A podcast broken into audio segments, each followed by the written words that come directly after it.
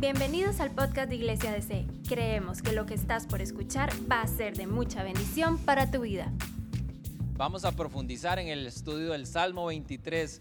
Eh, se dice que el Salmo 23 es el poema más famoso del mundo y nosotros tenemos el privilegio de tenerlo en nuestra Biblia.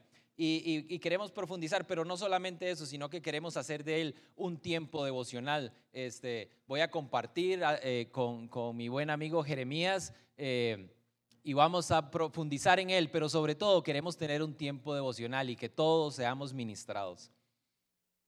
Como decía el pastor, eh, este es ah, un tema complicado, decía yo, de, estructurar realmente es complicado para una persona hablar de la majestad de Jesús. Por más que usted quiera, por más ideas que trate de, poner en el papel, es imposible hablar de la majestad de Jesús.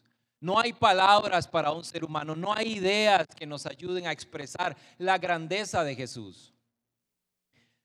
Yo quisiera que usted me acompañe con su Biblia en el Salmo 24.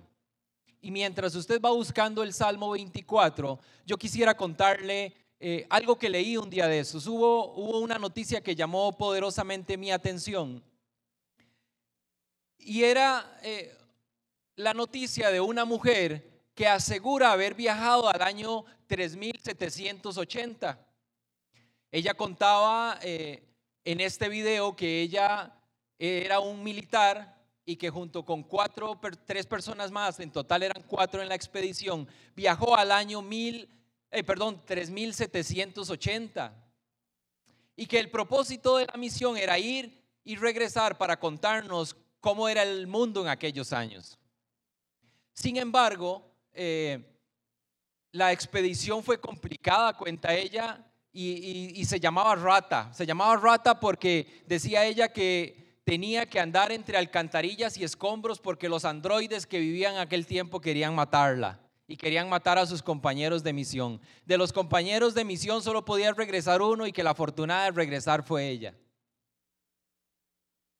¿Sabe qué es lo que más me llama la atención de este tipo de noticias? El interés que despierta en la gente. Medios de comunicación serios compartieron la noticia el video en español de la mujer en menos de 48 horas tenía más de 15 millones de reproducciones. Y así nosotros vemos noticias, por ejemplo, de abducciones, la gente que cree en las pseudociencias orientales, gente creyendo en santería, en brujería, en hechicería, poniendo su confianza en ese tipo de cosas. Y nosotros nos preguntamos, ¿cómo alguien puede creer en algo como eso? ¿Cómo alguien puede poner su confianza en algo tan absurdo como eso? Pero la pregunta hoy es, ¿qué pasa cuando alguien le da vuelta a la tortilla y nos cuestiona a nosotros nuestra fe? Porque sabe, hay gente para la que la fe en Jesús, en un Jesús que resucitó y en un Jesús que hizo milagros, es tan extraña como poner la confianza en una mujer que dice que viajó al futuro. Y ahora sí, yo quiero que vayamos un momento al Salmo. El Salmo 24, versículo 7 dice, alcen puertas sus cabezas, alcen ustedes puertas eternas y entrará el Rey de Gloria. Y alguien pregunta, ¿quién es el Rey de Gloria? A lo que le contestan, Jehová el fuerte y valiente, Jehová el poderoso en batalla.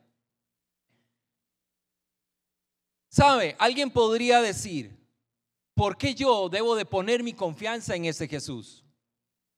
¿Qué ha hecho Jesús para que yo pueda poner mi confianza en Él? Y entonces vemos en el Salmo una pregunta que es una pregunta recurrente en la Biblia. Se la hacía Faraón. Carol y yo estamos estudiando la Biblia, decidimos estudiar la Biblia en un año y en el plan que estamos siguiendo vamos por Éxodo cuando, cuando ah, Moisés está confrontando a Faraón.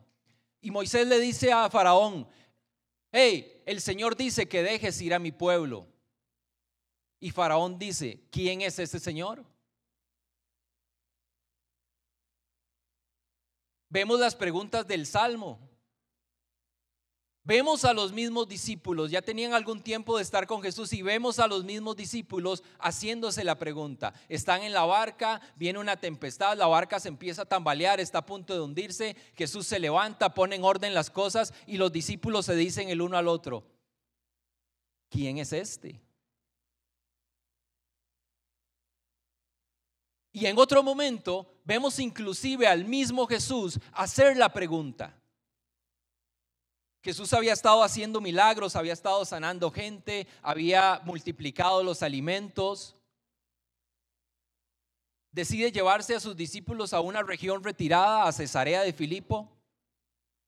Cuenta la historia que Cesarea de Filipo era un bastión de la idolatría grecorromana. Ahí eh, Herodes el Grande había construido un templo de mármol blanco en honor al César. Y en ese lugar en un fortín de la idolatría, Jesús hace esta pregunta a sus discípulos. ¿Quién dice la gente que yo soy? Y entonces los discípulos empiezan a dar algunas respuestas. ¿Recuerdan? Le dicen a Jesús, bueno, hay gente que anda diciendo que eres Juan el Bautista, otros que Elías, otros que Jeremías o alguno de los profetas. Y Jesús les dice, ¿y ustedes quién dicen que yo soy? Y es que sabe, hay un tema con la evidencia acerca de la convicción que nosotros tenemos en Jesús. El problema no es la falta de evidencia, el problema es que la evidencia está, pero nosotros hemos cerrado los ojos delante de ella. Cuando, cuando Moisés está con Faraón y están en, esa ah, discusión acerca de la liberación del pueblo, Faraón está viendo las maravillas. Alguien le dice en algún momento al faraón, ya deja ir al pueblo, Egipto está destruido. Y Faraón seguía cerrando los ojos y seguía negando la existencia de Dios. Y seguía diciendo, yo a ese Dios no lo conozco. Hubo un hombre, un inglés que se llamó Bertrand Russell. Era un filósofo matemático, ateo. Se caracterizaba por ser cruel en contra de los cristianos o en contra de todo lo que significara religión y un día alguien le pregunta a Bertrand Russell, ¿qué le diría si le dice, si usted se encontrara a Dios cuando muriera, ¿qué le diría para justificar su incredulidad? Y Bertrand Russell le contesta, le diría que no me dio suficientes evidencias para creer en él. El problema no es que haya falta de evidencia. El problema es que nosotros nos hemos negado a creer en la evidencia que tenemos delante de los ojos. A veces pensamos que todo empezó en Belén, pero en Belén lo que pasó fue que se corrió el velo. Y ahí Dios presentó a aquel bebé, que no era cualquier bebé, sino que era el Dios de la historia, el personaje más significativo de la historia. Jesús no es parte de la historia, Jesús es la historia misma. La Biblia no trata acerca de ninguna otra cosa que no sea de Jesús. Jesús es antes de Génesis capítulo 1 y Jesús es después de Apocalipsis capítulo 22. Él es todo. La Biblia dice que en Él somos y que en Él nos movemos y que Él hizo todo y que todas las cosas que nosotros vemos, que todas las cosas que nosotros tenemos, que todo lo que usted es, es por Él. Pero como decía Dan, yo eh, realmente eh, pienso que este es un tema tan complicado, ¿verdad? Es imposible aterrizar ideas que puedan hablar de Jesús, de la grandeza de Jesús, de la majestad de Jesús. Y para eso, la única forma que encontré fue presentar cinco testigos. Yo quisiera traer a través de cinco cosas certeza a su corazón de la grandeza y de la majestad de Jesús. En primer lugar, el primer testigo que quiero llamar delante de ustedes es de la naturaleza.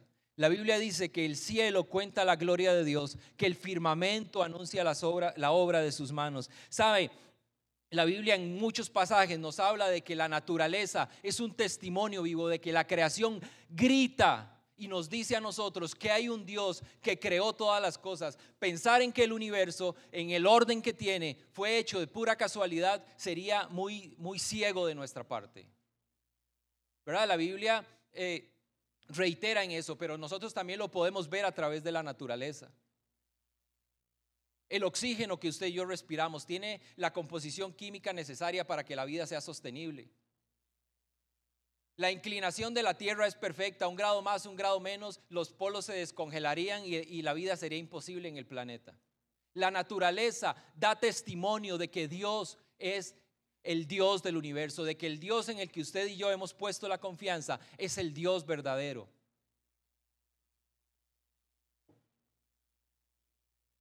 En segundo lugar, el testigo que quiero llamar es la historia misma. Usted podría negar o alguien podría negar al Jesús de la Biblia, pero nadie podría negar al Jesús histórico. Hubo hombres y mujeres que escribieron acerca de él. Vea, hay gente, Eusebio, Africano, Tácito, Josefo, todos ellos escribieron acerca del Jesús histórico. Y entonces usted podría decir, bueno, yo la verdad es que en el Jesús que, que habla la Biblia yo no creo, pero si no cree en el Jesús de la Biblia, al menos tiene la necesidad de, de creer en el Jesús histórico, porque muchas personas dan testimonio acerca de él. Y si me lo permite, yo quisiera leer un párrafo que tengo en este libro. Este libro lo escribió Eusebio y se llama La historia de la iglesia. Así como Heródoto es el padre de la historia, se dice que Eusebio es el padre de la historia de la iglesia. Eusebio nació en el año 260 y escribe la historia de los tres primeros siglos de la iglesia. Y en este libro, Eusebio cita a Josefo. Josefo es el historiador romano y Josefo vivió en el primer siglo. Entonces podemos tener claridad de que lo que Josefo escribió, lo escribió de primera mano, casi con, con el testimonio de, testigos oculares, valga la redundancia, es como escribe Josefo. Y escuche lo que dice Josefo. Ojo, eh, quiero recordar, Josefo no era cristiano. Es un judío que escribe para Roma acerca de la historia. Dice Josefo en su libro que se llama Antigüedades Judías, por este tiempo vivió Jesús, un hombre sabio, si es que le podemos llamar hombre, porque llevó a cabo obras extraordinarias y fue maestro de los que aceptaron con agrado la verdad. Se ganó a muchos judíos y a muchos griegos. Era el Mesías. Cuando fue acusado por los principales de nuestro pueblo y Pilato lo condenó para ser crucificado, los que le habían llegado a amar al principio nunca dejaron de hacerlo, porque se apareció a ellos al tercer día, restaurado a la vida, como los profetas de la deidad habían predicho esta e incontables otras maravillas acerca de él. Y la tribu de los cristianos, designada así en honor a Él, no ha desaparecido hasta el día de hoy. Qué impresionante que alguien escriba estas cosas acerca de la persona de Cristo, acerca del Jesús histórico. Podríamos no creer en Él, podríamos no creer en el Jesús que hizo milagros. Como yo decía al principio, hay gente para la cual tener confianza en un Jesús que se levantó de los muertos y en un Jesús que hizo milagros no es tan sencillo. Pero la Biblia, eh, la naturaleza, la historia nos dan testimonio acerca de la grandeza de Jesús, acerca de la majestad de Jesús.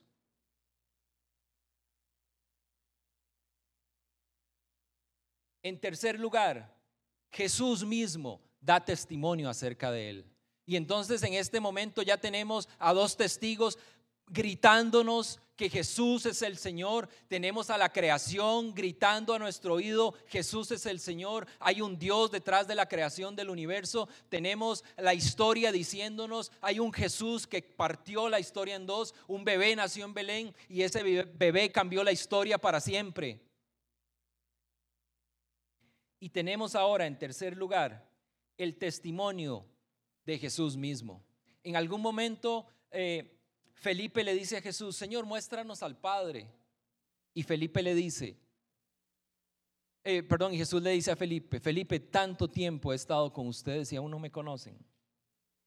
Jesús afirmó que Él es camino, que es verdad y que es vida. Jesús no solamente enseñó la verdad, Él dijo que Él era la verdad. Jesús no solamente tenía un buen mensaje, Él era la imagen misma de lo que estaba enseñando. Jesús no solamente abrió una puerta para que usted y yo conociéramos a Dios, Él dijo, yo soy la puerta. Jesús dijo, yo soy la luz del mundo, yo soy el buen pastor, yo soy el agua viva, yo soy el pan de vida.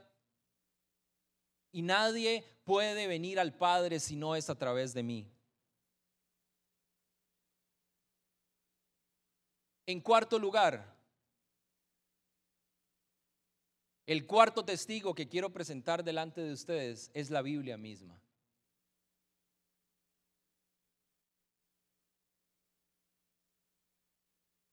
Dice el Salmo, alcen ustedes puertas sus cabezas y alcen ustedes puertas eternas y entrará el Rey de Gloria.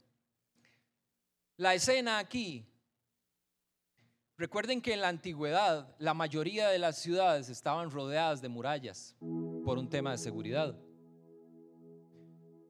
Cuando, cuando un rey quería visitar a otro pueblo, enviaba a su embajada, ¿verdad? y delante de él normalmente venía su heraldo, un embajador, y esa persona iba anunciando al rey. Y en esta escena vemos a ese heraldo diciendo, hey, abran la puerta porque el rey va a entrar. Y alguien desde las murallas pregunta, ¿quién es ese rey? Y el heraldo contesta, es Jehová el fuerte y valiente, es Jehová el poderoso en batalla, Él es el rey de gloria. No hay ninguna duda que Cristo es el general de los escuadrones del, cielo. No hay ninguna duda de que fue el Dios que hizo las maravillas en Egipto. No hay ninguna duda de que fue Él quien abrió el mar rojo. No hay ninguna duda de que fue Él el que derribó los muros de Jericó. No hay ninguna duda de que fue Jesús el que peleó las batallas por su pueblo. Es el mismo que sanó a los leprosos. Es el mismo que dio vista a los ciegos. Es el mismo que dio agua a los sedientos. Es el mismo que trató a las personas con amor y compasión. Es el primogénito de la creación. Es el lirio de los valles, es el escogido entre millares, es el más hermoso de los hijos de los hombres. Los cielos de los cielos no lo pueden contener, pero aún así la Biblia dice que Él decidió morar en su corazón y decidió morar en mi corazón. Es el que peleó en la cruz para vencer al diablo, al pecado y a la muerte. Dice la Biblia que él avergonzó públicamente a los principados y a las potestades en la cruz del Calvario. Y por medio de su muerte compró nuestra salvación. Y su resurrección le hizo vencedor eterno. Y algún día, cuando regrese en majestad, todo ojo le verá y toda lengua le confesará diciendo que Jesús es el Rey y que su nombre es Cristo.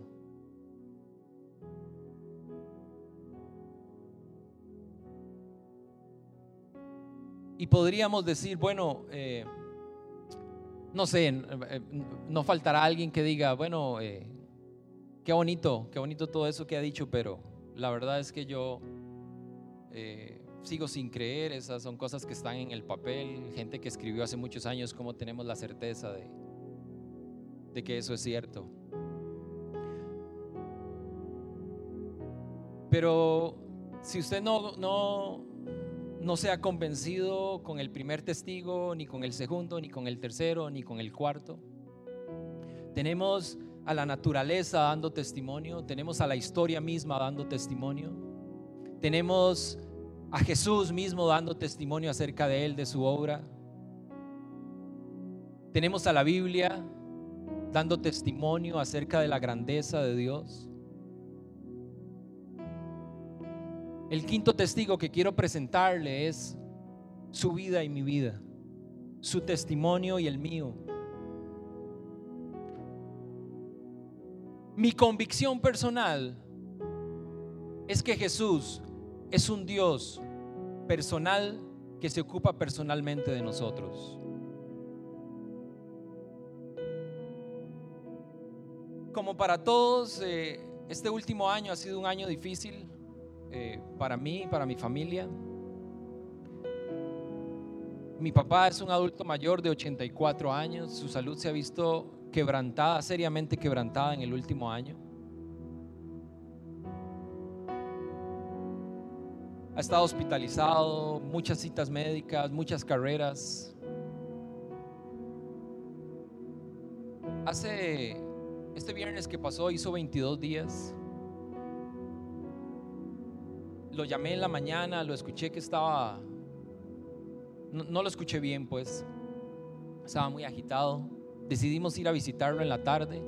Cuando llegué eh, a verlo en la tarde estaba eh, muy agitado, incluso yo lo sentía hasta, hasta extraviado, Y hacía días sentía una carga en mi corazón por él. Mi papá es una persona eh, a la cual el, dolor quedó huérfano a los 14 años y, una serie de cosas más que tal vez en algún otro momento pueda detallar. Eh, llenaron su corazón de, dolor y llenaron su corazón de escepticismo. Porque muchas veces ha dicho, eh, si Dios es un Dios bueno, ¿por qué pasan las cosas que pasan? Y es la misma pregunta que muchas veces nos hemos hecho nosotros. Hacía días yo tenía una carga en mi corazón por Él, porque a sus 84 años yo sabía que Él no tiene seguridad de vida eterna. Lo fuimos a ver en la tarde, como les decía, no estaba bien. Estaba muy agitado, muy, muy agitado. Me había dicho cuando lo llamé en la mañana que un dolor de espalda prácticamente no lo dejó llegar de la cocina al cuarto, perdón, del cuarto a la cocina. Teníamos que ir a hacer algunos mandados, entonces nos fuimos como a las 5 de la tarde.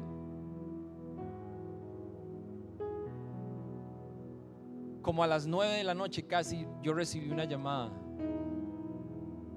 que decía, era, era una cuñada y me decía, venga a la casa rápido porque su papá se puso mal. Esa es la llamada que nadie quiere recibir. Es, el día malo del que, del que hablan algunos pasajes de la Biblia.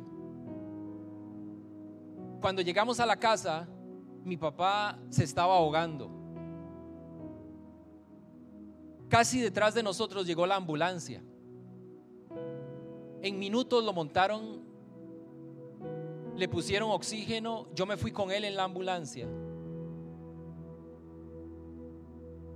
Y yo seguía teniendo esa carga, ¿verdad?, en el corazón.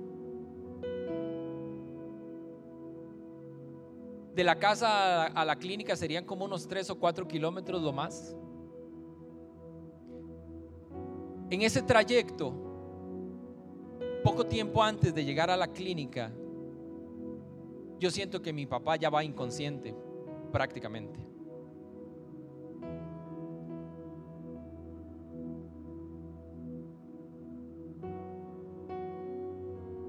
Y en ese momento yo hice por él una oración. Yo le decía a los hermanos en la mañana, no es una oración como la que uno hace por los alimentos, ¿verdad? Señor, gracias por, por, por el pinto, amén. No, fue una oración que salió de aquí, de lo más profundo. Esa oración que desgarra el alma. Y yo le dije, Señor, por favor, dale una oportunidad más a mi papá. No permitas que él muera en esta condición.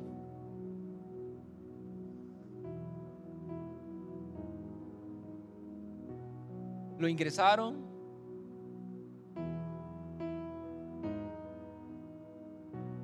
Estuvo esa semana hospitalizado. Ya esa era nuestra primera semana de ayuno y oración. El jueves en la noche que estuvimos aquí, eh, por aquella esquinita me arrodillé. Todavía estaba con oxígeno. Y le dije, Señor, sé que puedes hacer un milagro. Sé que puedes hacer un milagro. El viernes le quitaron el oxígeno. El lunes le dieron la salida. Y ese mismo lunes en la noche fui a visitarlo y le dije, papás, hablar de estos temas no es fácil, no es fácil hablar de la muerte.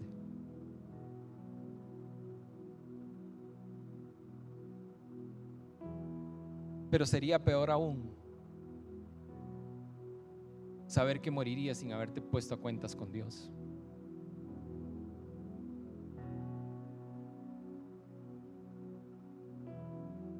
Tuvimos la oportunidad de orar. Él reconoció su necesidad de un Salvador. Al día siguiente en la mañana lo llamé y me dice,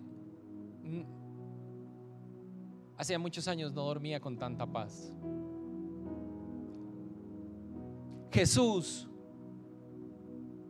usted podría no creer a nada de lo que yo le he dicho, pero a mi testimonio, el testimonio que yo le estoy contando no es algo que me inventé, no es algo que leí. Es el testimonio de un Dios que salva, que restaura, que perdona, que da segundas oportunidades que vuelve a la vida, que cuando, que cuando hay alguien con necesidad y reconoce esa necesidad, Él está dispuesto a perdonar. Y ese es el Dios en el que usted y yo creemos. Y esa es la majestad de Jesús. Leí una frase que decía esto, la fe bíblica está basada en el conocimiento de que aquel en el que hemos puesto nuestra fe ha probado que merece toda nuestra confianza. Jesús ha probado que Él merece toda nuestra confianza. Ha comprobado que Él merece toda nuestra confianza. Si usted lo cree, póngase de pie. Vamos a adorar al Señor. Vamos a bendecir su nombre.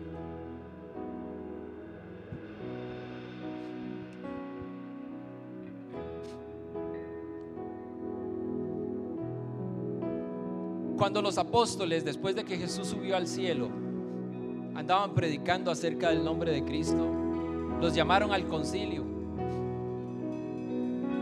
Los castigaron, los intimidaron y les dijeron, no hablen más en ese nombre. Y Pedro respondió, no podemos dejar de decir lo que hemos visto y oído. Así yo en esta mañana no puedo dejar de decirles a ustedes lo que he visto y he oído. He visto a un Dios que salva, he visto a un Dios que perdona, que restaura, que da segundas oportunidades. Ese es el Dios en el que creemos y esa es la grandeza de Jesús. Es imposible describirlo de otra manera. Las palabras no alcanzan, no se puede. Pero todo lo que le puedo decir en esta mañana es que Él es el Dios de las segundas oportunidades. La Biblia dice que cada vez un pecador se arrepiente hay fiesta en el cielo. Pero la fiesta no es en honor del pecador, la fiesta es en honor del Salvador, porque Él lo hizo todo, porque Él lo hizo por nosotros, porque no lo merecemos, lo hizo Él, lo hizo Él, lo hizo Él. Y cualquiera que sea su petición, en esa copa que está allá hay muchísimas peticiones y es gente que está confiando su vida a Jesús. Y si usted ha confiado su vida a Jesús, permítame decirle que no lo va a defraudar, porque Él es, Él es el Dios de la verdad. Amén. Gracias por escucharnos. No olvides compartir este mensaje. Para más contenido e información sobre Iglesia DC, puedes visitar nuestro sitio web iglesiadc.com.